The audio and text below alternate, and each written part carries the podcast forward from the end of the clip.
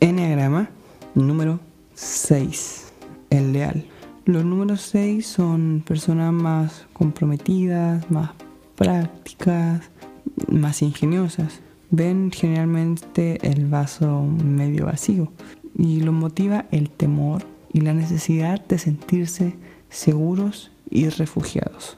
Junto con el número 5 y el 7, el número 6 es parte de la triada del temor o la cabeza que son los que están impulsados por el temor. ¿Y cómo resuelve esto el número 6? Internalizando el temor. Su pecado capital es la cobardía. Siempre imaginan el peor de los escenarios y cuestionan la capacidad del resto para manejar estas circunstancias y la vida en sí misma. Buscan seguridad en las instituciones o en algún sistema de creencia y en Dios. O sea, más que en Dios en sí mismo, en el sistema de creencias, son más religiosos. El sistema le, da seguridad y confianza. Cuando son sanos, los números 6 aprenden a confiar en sus experiencias, son más conscientes, eh, que no pueden predecir las cosas. Por lo tanto, son personas también que se resguardan mucho, pero también son leales y honestos.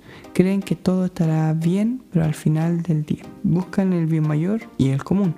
Mientras que un, 6 promedio son personas que cuestionan casi todo, luchan para no pensar tanto y para vencer el patrón que tienen de estar planificando siempre en función del peor de los casos o de los escenarios posibles. Son obedientes a la autoridad, aunque también son personas que son muy rebeldes a esta misma. Cuando son insanos o enfermos, son personas más angustiadas, están siempre eh, se sienten perseguidos, están llenos de, desconfianza, ven peligro en todos lados, son ansiosos, casi esquizofrénicos. Pareciera que el mundo es injusto y la mayoría de las personas son, no son dignas de confiar. No es una opción confiar y tienden a caer en patrones de desligarse de responsabilidades. ¿Cómo sería un 6 con ala de 5?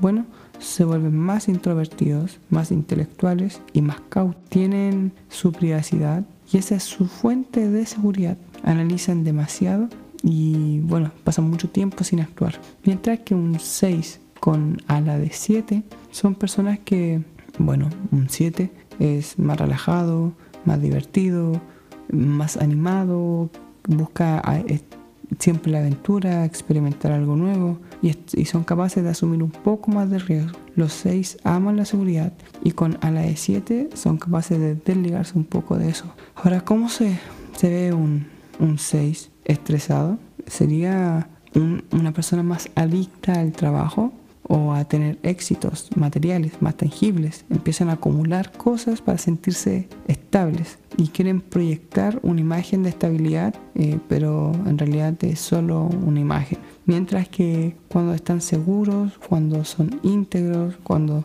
están en su mejor o en su etapa mejor, eh, bueno, empiezan a tomar el área del número 9. No así cuando están estresados en el 3, seguros en el 9. Son menos propensos a inquietarse, le tienen miedo a la inseguridad pero empiezan a, desligarse un poco de esas cosas, no se inquietan y, tampoco se sienten tan amenazados por su entorno. Se vuelven personas más alegres y más flexibles, se empiezan a relajar y empiezan a ver el vaso no tan medio vacío, sino que ya empiezan a verlo con positivismo. ¿Cómo se siente ser un 6? Bueno, no pueden dejar, no puedo dejar de preocuparme.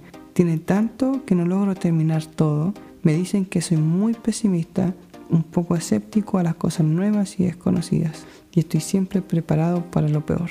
Y si tú eres un 6 o conoces a un 6, vuelve a escuchar esto, toma algún apunte y aquí te van pasos para la transformación, para la mejor versión de un número 6. Primero, confía en Dios. Todos deben confiar en Dios, pero en especial el 6 porque necesita descansar.